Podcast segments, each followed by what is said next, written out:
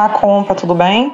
Você está escutando o podcast que faz parte do Arquivo Compa, o primeiro arquivo digital colaborativo das lutas das mulheres do Brasil. Nossos podcasts registram os cânticos coletivos de luta e as diversas vozes dessa resistência. Você pode acessar o restante do nosso conteúdo em www.arquivocompa.org. Eu sou Renata Rodrigues, jornalista ativista e vou conduzir vocês nesse papo com mulheres de luta espalhadas por todo o país. O que os direitos humanos e os direitos das mulheres, em especial, têm a ver com a tecnologia e com o mundo digital? A gente vai conversar hoje com duas mulheres que atuam nessas áreas. Elas têm projetos e histórias que visam proteger e promover um olhar feminista desses temas, de forma que a gente possa avançar na aplicação da perspectiva feminista no mundo digital.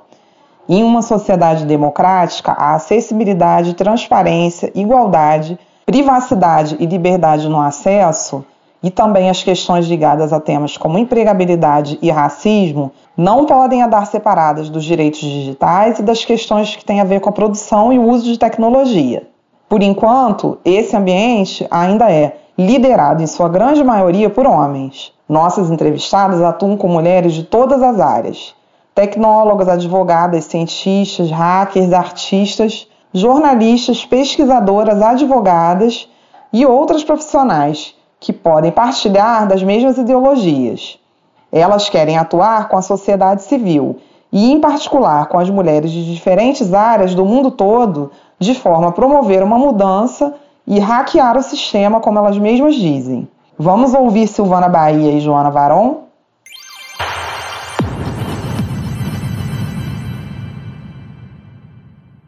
Eu queria dar as boas-vindas a Joana Varon e a Sil Bahia, agradecer a elas por estar conversando com a gente aqui no podcast Compa. Muito obrigada de vocês terem topado fazer esse papo e contar um pouco da, da trajetória de vocês. E aí eu queria dar a palavra para cada uma e deixar vocês livres, na verdade, assim, acho que a Joana pode falar primeiro, para se apresentar e depois a gente vai para a Sil. Obrigada, Joana. É bom, oi pessoal, queridas, é, sou Joana Varon, sou diretora executiva da Coding Rights e Fellow de Tecnologia e Direitos Humanos é, do Car Center lá de Harvard. Bom, é, eu sou a Sil Bahia, Silvana Bahia, é, sou co-diretora executiva do OLAB, coordeno a Preta Lab, faço um monte de coisa, Sou uma pessoa curiosa. Então, Joana, eu vou começar por você. Aonde que começa essa trajetória de vocês? Não necessariamente do ativismo, né? Mas falar até assim, de por que esse interesse em específico, assim, pelas questões da tecnologia, ainda não é comum e era ainda mais incomum essa presença das mulheres no meio da tecnologia. Então, da onde que vem esse interesse? Como é que começou essa relação? Me contem aí, por favor. Para mim, de, desde pequena, assim, eu tinha era ficava um pouco maravilhada com coisas tecnológicas e mágicas e as duas coisas parecia até que caminhavam juntas. Então, desde criança eu lembro de eu montando os estojos e fingindo que eu estava numa nave espacial, era astronauta. E aí depois chegou os videogames, então contato com tecnologia no sentido de um software rodando no hardware começou para mim com videogame, com Atari, Atari, Nintendo. E aí naquele momento ali da, do videogame eu tinha, eu gostava muito, mas ao mesmo tempo eu tinha um estranhamento porque eu era sempre a, a única menina ali na, na roda, né? não entendia muito por quê. Você tem irmão, Joana? Irmão, irmã? Eu tenho uma irmã mais nova, mas eu tinha vizinho, o vizinho tinha Atari, e o primo tinha Atari, o outro melhor amigo era, eram todos os amigos meninos que tinham videogame ou que podiam trocar fitas e tal. E, e isso foi permeando, né? Eu também gostava de jogar futebol, então também era na época, isso já mudou bastante, mas também era bastante é, mais meninos em volta. Isso eu, tinha um certo estranhamento meu, um certo estranhamento também de quem era de fora, adulto, e me olhava, mas isso fez parte aí depois da minha trajetória, até na parte dos ativismos digitais. Depois eu fui fazer pesquisa na área de, de políticas de software, depois de direitos humanos e tecnologia. Se for ver há uns 10 anos atrás, os painéis sobre isso, as mesas de discussão também, eu comecei a me ver, continuei a me ver cercada de homens, na maioria homens brancos, cis, héteros, né? Rico. É, isso.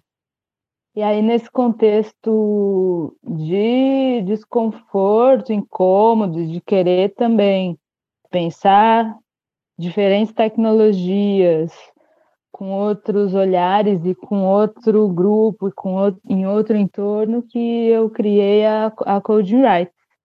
É, Rights tem nome em inglês porque foi numa época que eu estava em Berlim, e aí tem essa ponte aqui, porque tinha um movimento, na época, assim, vai fazer seis anos, uh, movimento efervescente aqui, é, hacker no sentido não de invasão, de software e tal, hacker no sentido positivo da, da palavra, que eu gosto de me reapropriar também, né? Hacker no sentido de pegar um, uma coisa que tem um fim determinado e hackear, ou seja, usar a criatividade para inverter né, as forças e, e usar para outros fins. Né? Um dos lemas da, da Coding Rights é hackear o, o patriarcado. Então, aqui tinha essa efervescência na época, então eu estava com um pé aqui e outro lá. E criei a Coding cercada de, de mulheres maravilhosas no conselho colaborativo, aí Gabi, Augustine, Renata Ávila, é, Gil Bianconi da Gênero e Número, várias mulheres que já estavam pensando em tecnologia, seja no viés da, dos makerspace, no viés da política pública ou na arte. E começamos a Coding Rights. E aí uma das primeiras coisas que a gente fez foi o, um zine, é, Safer Nudes, que, que aconteceu assim com, na origem numa uma brincadeira aí, num, num chat, que aí uma pessoa, no chat no grupo, tava na moda, né? Falar, manda nudes. Aí a gente estava num grupo de amigos, e aí, aí eu respondi, hahaha, só se for criptografado.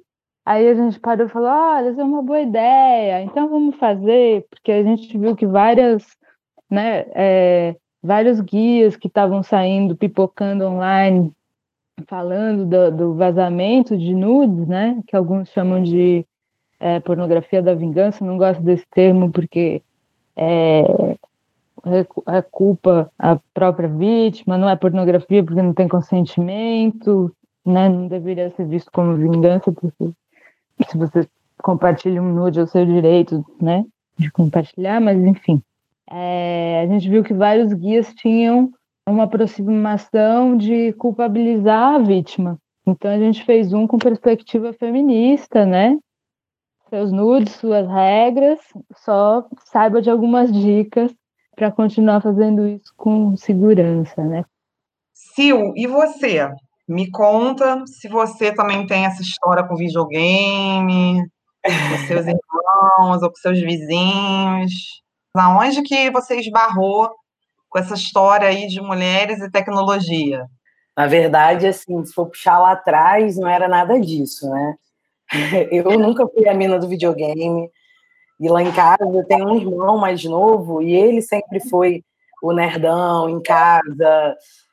Enfim, é, eu nunca tive assim muito interesse nesse na infância. Eu queria ir para a rua, eu queria conhecer pessoas. Eu estava muito né? Mas eu me formo ali nesse momento em que o Brasil vive uma uma transformação mesmo, né, em relação às comunicações, é, as ferramentas de comunicação digital, e eu fiz jornalismo, né, e eu estava super interessada nesse mundo aí de tecnologias, o que, que é isso, isso, eu achava, inclusive, que eu jamais entenderia nada sobre isso, porque eu achava que tecnologia eu era, sabe, sou miçangueira, eu pensava, eu fiz humanas, eu não, não tenho a menor condição de aprender alguma coisa sobre isso.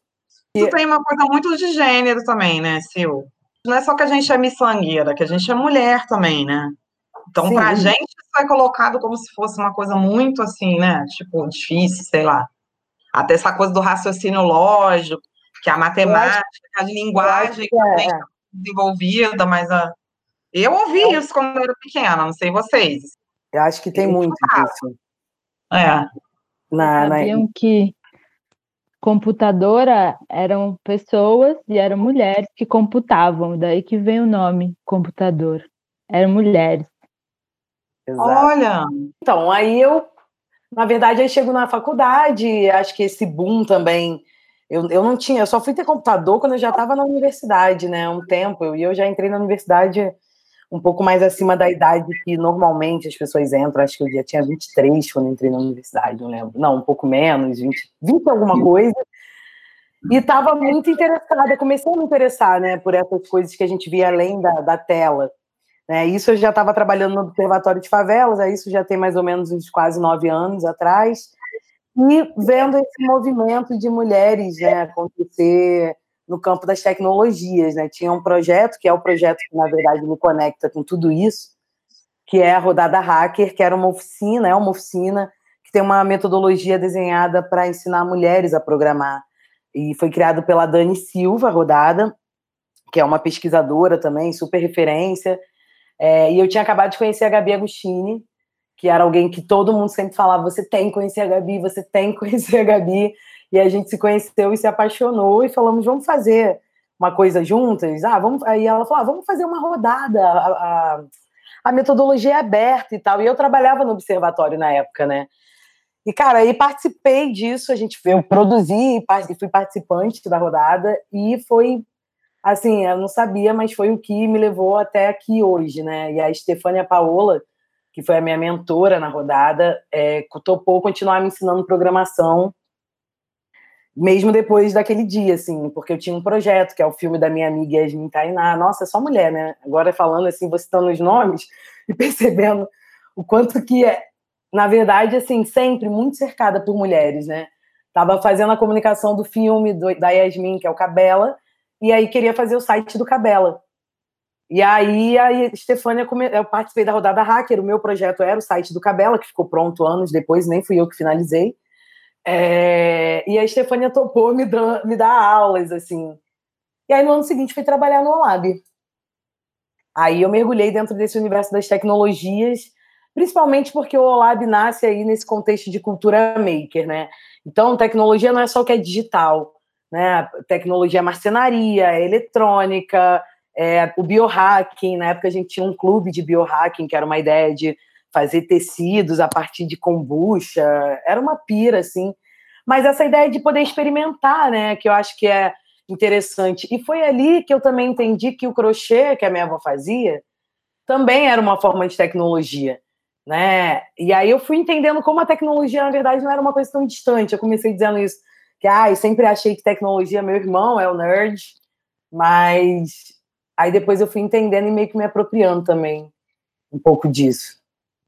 Eu acho que tem uma coisa importante aí, que é uma disputa pela memória também. Claro que uma disputa em vários campos, quando a gente fala de tecnologia. Mas eu acho que pela memória, sobretudo, porque as mulheres, Ada Lovelace, enfim, tem várias mulheres, né? Tem uma foto clássica da turma da USP, de não lembro que década, 80, 70, que a maioria são mulheres. E uma coisa que eu gosto sempre de, quando eu for dar palestra, aula, eu gosto de lembrar, é que tecnologia é um substantivo feminino. Eu começo falando por aí.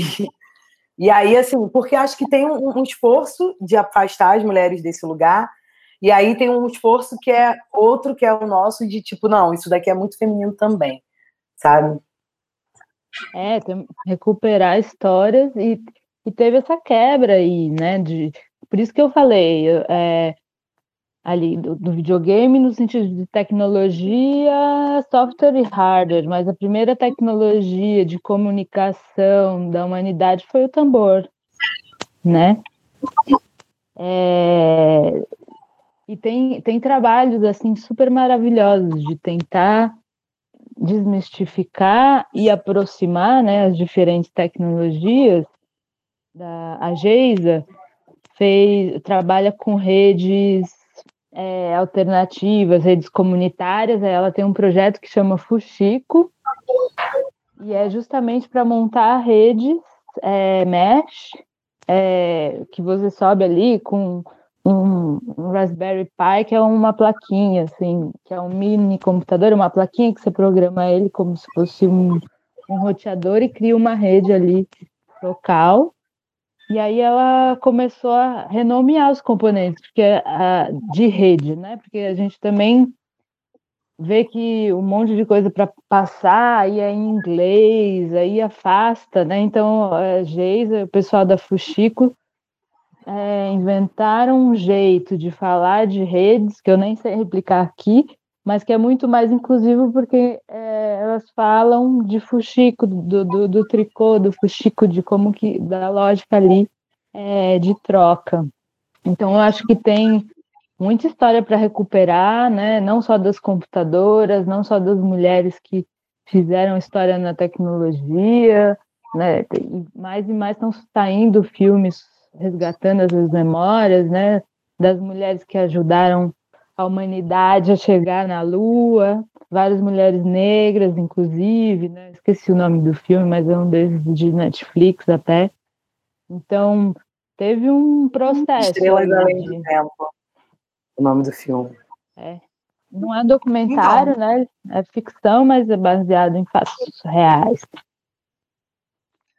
Joana, deixa eu te perguntar uma coisa. Apesar dos esforços aí é, de mulheres como você, como a Sil e tal, eu imagino que a gente ainda tenha hoje um gap enorme quando a gente fala, por exemplo, assim, de acesso e de produção de tecnologia e de mulheres. Se você tiver dados ou se você tiver coisas que você queira comentar sobre isso, e me dizer também assim, o que que direitos humanos têm a ver com isso? Por que, que quando a gente fala, por exemplo, de democracia e quando a gente fala de desigualdade, a gente tem que estar tá pensando nesse gap que eu estou falando? E aonde entra a Coding Rights nisso? Como que vocês uhum. atuam tendo isso em vista?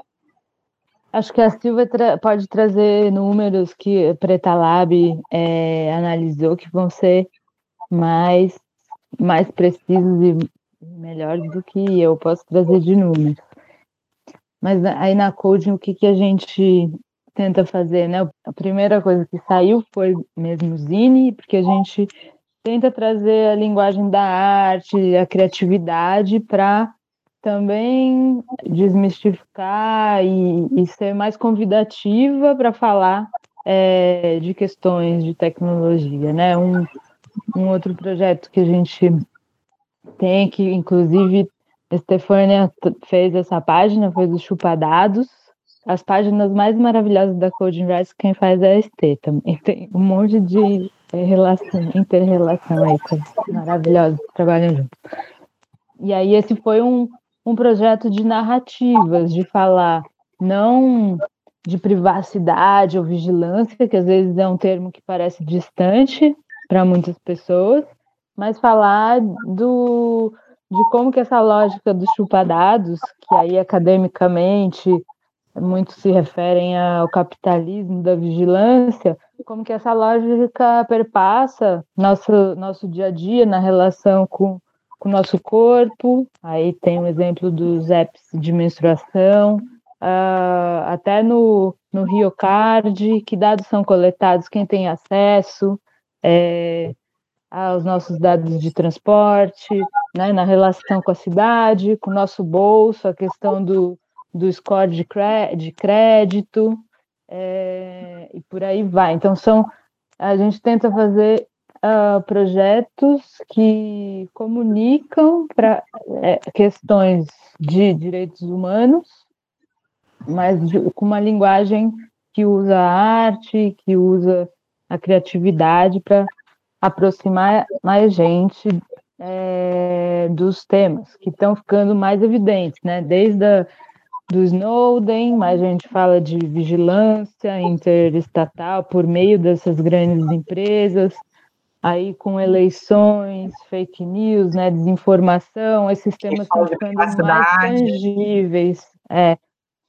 E a questão, e mais e mais a questão dos, de como os algoritmos têm a possibilidade de segregar, né, fazer bolhas, segregar pessoas, ainda mais numa fase em que agora tá criminalizar, tá criminalizar, né? A gente fez uma pesquisa sobre violência online contra mulheres lésbicas e aí muitas das entrevistadas, né, apontaram que a palavra sapatão estava várias vezes elas foram censuradas em redes sociais porque a palavra sapatão estava estava fazendo conteúdo cair, né? E isso aconteceu com a gente. A gente fez uma sapinha dançante, um gif de uma sapinha colorida dançante no dia da visibilidade lésbica, e o Instagram foi lá e censurou nossa sapinha. Poxa, algum gente. software aí de, é, de, de inteligência artificial já tinha ali marcado que sapatão é uma palavra ofensiva, e nisso o que está fazendo? Em vez de proteger, está censurando a sapatão na rede, né? Então, é, várias questões aí que, que batem no nosso direito da liberdade de expressão, de associação, né? E outros direitos básicos para democracia, para uma é, sociedade diversa. Sim, olha só, eu queria que você comentasse um pouco a respeito dessas coisas que eu perguntei para Joana também. Talvez você falar um pouco mais sobre o Preta Lab, Bom, queria começar falando que, é, em geral, quando a gente pensa tecnologia, principalmente essa tecnologia que a gente usa hoje, né? Essa tecnologia digital, a gente desinstitui ela totalmente das questões sociais, né? A gente pensa que isso não tem nada a ver com questões sociais. Só que, na realidade, é, são as pessoas que estão no centro da, das transformações, né? Sobre tudo isso, não sobre, não no centro das decisões né? Não é a sociedade como um todo que está ali. E é essa inversão que precisa ser feita. Né? Então, o que, que tecnologia tem a ver com direitos humanos? Tudo a ver. É muito assim, é uma coisa não existe sem a outra. Só que do jeito que a coisa se apresenta, a gente tende a achar que não. E aí é dentro disso que nasce esse projeto, né? O Preta Lab. Fui trabalhar no Olab, fiquei um ano trabalhando no Olab e percebendo que nesses eventos de inovação, em geral, eu era a única mulher ou a única mulher negra, né? Em geral, sempre a única mulher negra. Isso, assim, Brasil, América Latina. É, e eu não estou falando de muito tempo, né? Estou falando de 2016. E aí tinha essa ideia de criar, tive essa ideia de criar um projeto, né? Falei, cara, eu tinha um nome, falei, ah, vai ser Pretalado o nome, mas eu não sabia o que, que ia ser. E é até bom você perguntar e deixar espaço para falar, porque ninguém entende o que, que é Pretalab, na verdade. Né? Então é sempre bom poder, já virou piada, isso para mim é sempre bom poder tentar explicar. Assim. Porque ninguém entende assim, se, ah, vocês são um curso, vocês são é, um banco de dados, vocês são. O que, que vocês são? Isso é bom e ruim, né? Pra, em alguns tudo. Casos. A gente meio que. Eu estou entendendo que a gente é um projeto bem transmídia né? Mas assim, como a gente tem se definido, né? E a, gente tem se entendido mais que se definido, é como um projeto causa, né? O nosso projeto então, é um então, projeto. Será que a gente aqui entende isso, porque a gente já pensa de maneira coletiva? Acho Eu sim. acho que passa muito por isso, porque o projeto, na verdade, assim, ele é uma rede, né? É isso Exato. que você falou, é causa. E tem várias ações, então, assim, usa muitas linguagens para fazer ações sobre essa causa. Né? Então a gente faz levantamento, a gente faz vídeo, a gente é, faz é, pesquisa, a gente tem uma, uma plataforma hoje que reúne perfis de mulheres negras em tecnologia. Hoje a gente é uma rede de quase 900 manas no Brasil inteiro. É, a gente acabou de terminar o nosso primeiro ciclo formativo para mulheres negras, um ciclo formativo para tecnologistas independentes na área da programação. Então, assim, a gente tem experimentado, né? Acho que vem muito também desse lugar do lab, da coisa de poder experimentar, que eu acho que é o que essa cultura maker, né, que é da onde a gente surge, assim, enquanto organização, fala. Né? E nem sempre a gente pode experimentar. Essa que é a real. Né? Tanto que a gente vai olhar para esses dados, né? e aí conectando com o que você tinha perguntado sobre direitos humanos e o qual impacto né, que isso tem também quando tem pouca diversidade nessa. Imagina, quem cria as tecnologias, a maioria das tecnologias que a gente usa são um monte de pessoas padrão, né? Como a Joana já falou, homens brancos do hemisfério norte, cis, enfim. E o mundo é muito plural.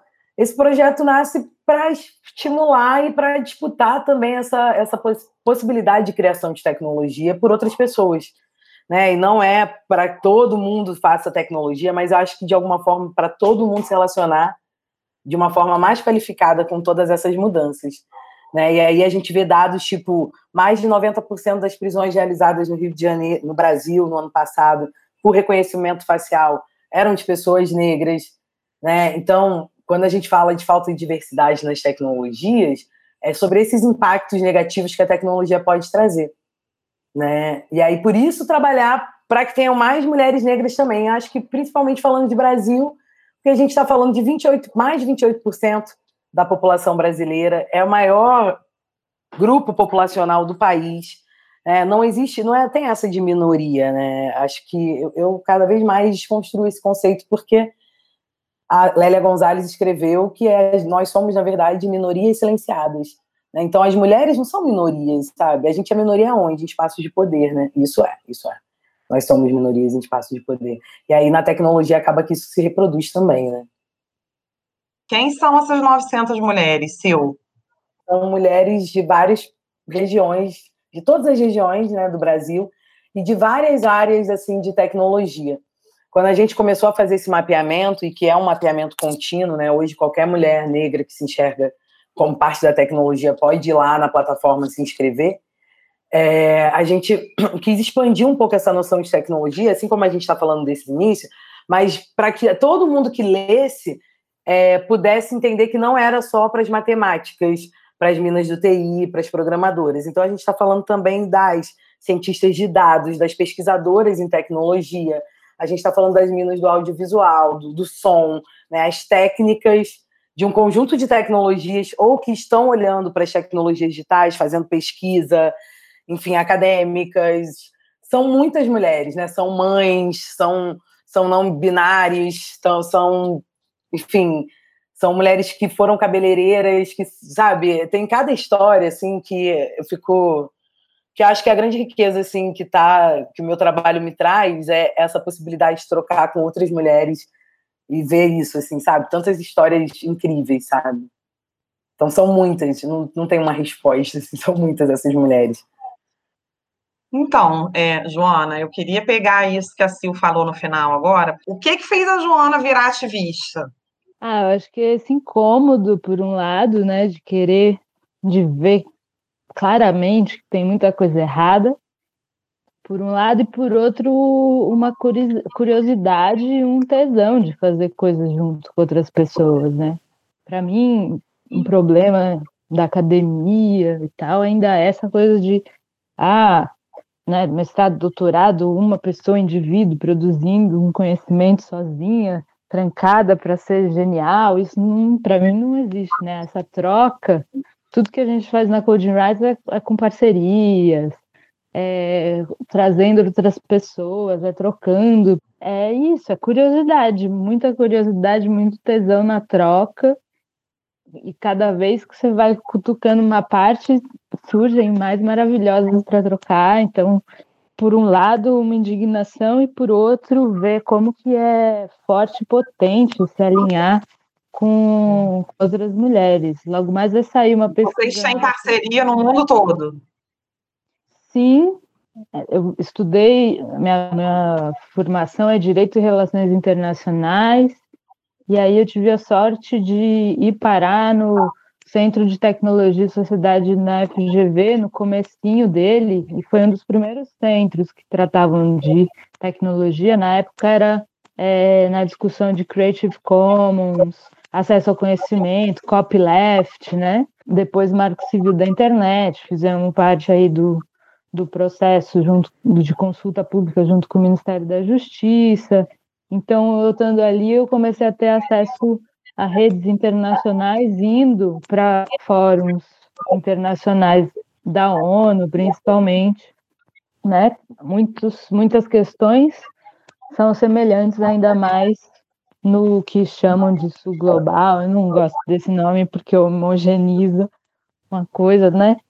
Mas é, a gente né, tenta cruzar análises com parceiros de América Latina, principalmente, para também trazer é, perspectivas regionais para o debate internacional, porque acontece muito do, das ferramentas que a gente usa são dessas cinco grandes empresas né, de tecnologia, Google, Facebook, é, Apple, Microsoft, Amazon, e, e, é tudo ali, do Vale do Silício, não é nem numa diversidade geográfica, né?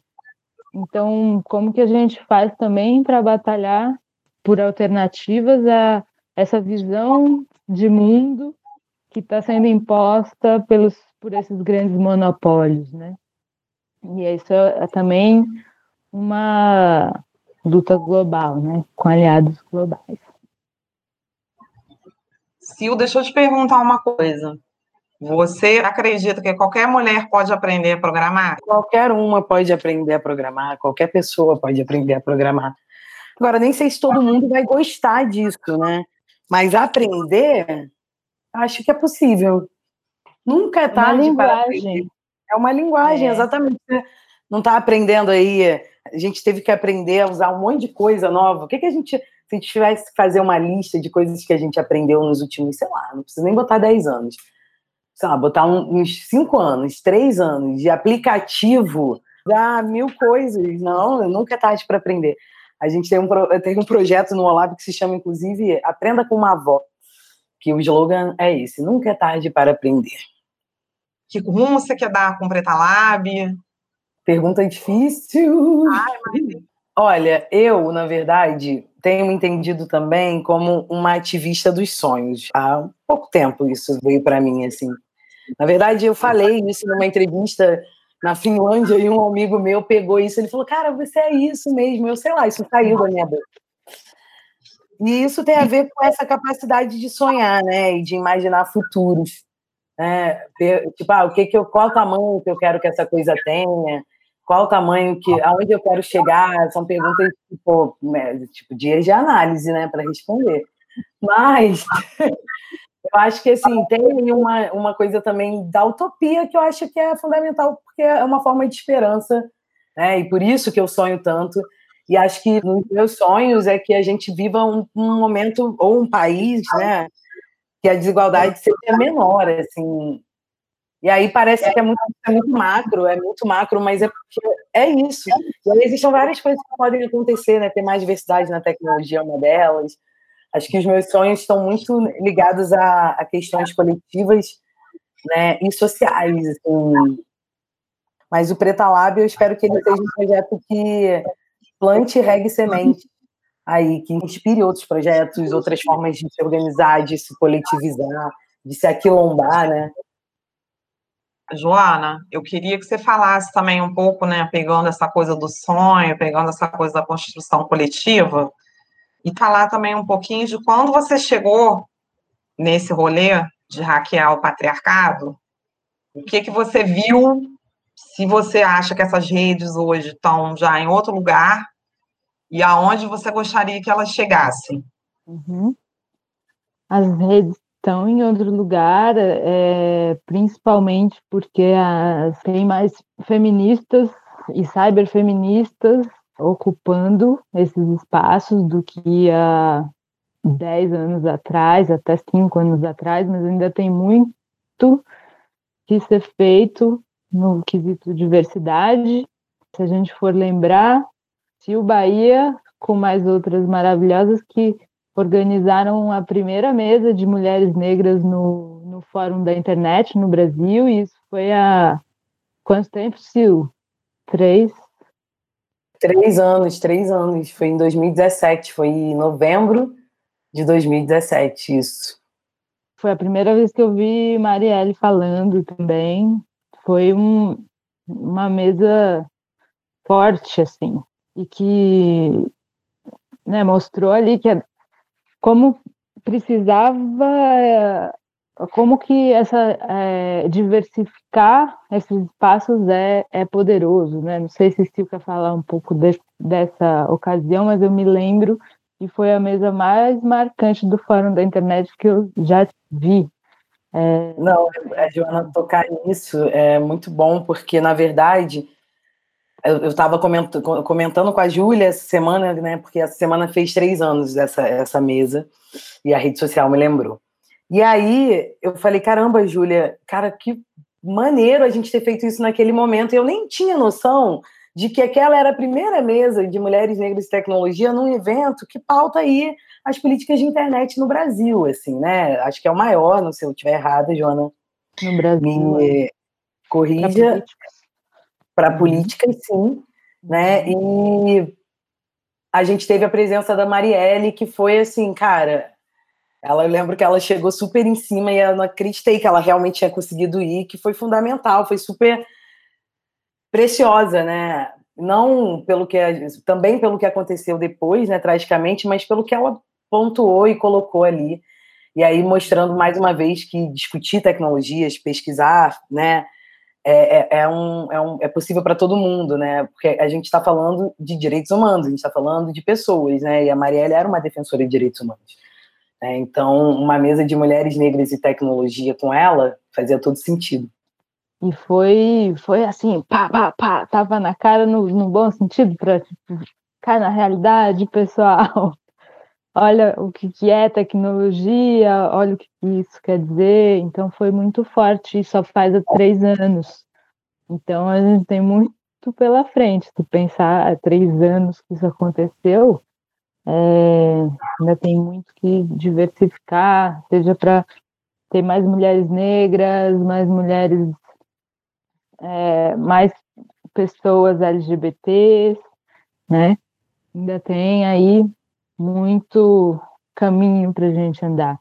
E aí, falando de sonhos, vai junto aí com essa ideia de hackear o patriarcado, a gente conseguisse independizar desse, dessa nova onda de colonização, de que é o colonialismo de dados, o colonialismo dessas divisão de mundo dessas grandes empresas de, de tecnologia que estão pautando as nossas interações. E aí tem um, um projeto que é com uma colega, Sasha Constance Schock, que está no MIT, uma pesquisadora trans, e a gente chamou de Oráculo de Tecnologias Transfeministas. Aí a gente tem várias cartinhas do Oráculo com valores transfeministas, aí tem, é, sei lá, autonomia, é, interseccionalidade, não binariedade, decolonialidade, é, e a gente usa essas cartas em workshops para mostrar para as pessoas que as tecnologias não são neutras, elas têm valores embutidos no momento da, da criação delas. Então, o meu sonho é que a gente consiga criar tecnologias transfeministas. E a gente tem brincado com esse oráculo para qualquer um, não precisa ser programadora, é, inventar tecnologias com outros valores mesmo que seja aqui ainda no, no nível da criatividade, mas depois a gente pode ir lá chamar todas do Preta Lab e desenvolver umas juntas também. Vamos juntas, gente. Eu queria agradecer vocês demais pelo papo, mas o que eu queria agora era que vocês deixassem, na verdade, assim, aquele famoso contatinho. A gente está ali nas redes sociais, né? No Instagram é arroba olab, makerspace ou arroba pretalab. E também no LinkedIn, a gente tem um site. A gente está nesses lugares onde, onde a gente se encontra também, né? Também, estamos lá. Instagram, Facebook, Twitter, essas coisas todas que ainda precisamos ocupar para depois desocupar. Coding Rights Nunca conseguimos uma boa tradução, porque no português é virar codando direitos, fica horrível. É, mas é isso. Aí tá lá. Então tá, gente. Valeu demais. Você é o melhor, companheira, me ajude, que eu não posso andar só. Compa Arquivo das Mulheres é uma realização da Despina com a colaboração da Lanchonete Lanchonete. Foi patrocinado com recursos do Fundo Internacional de Ajuda do Ministério Alemão das Relações Exteriores da República Federal da Alemanha, do Goethe Institut e de outros parceiros.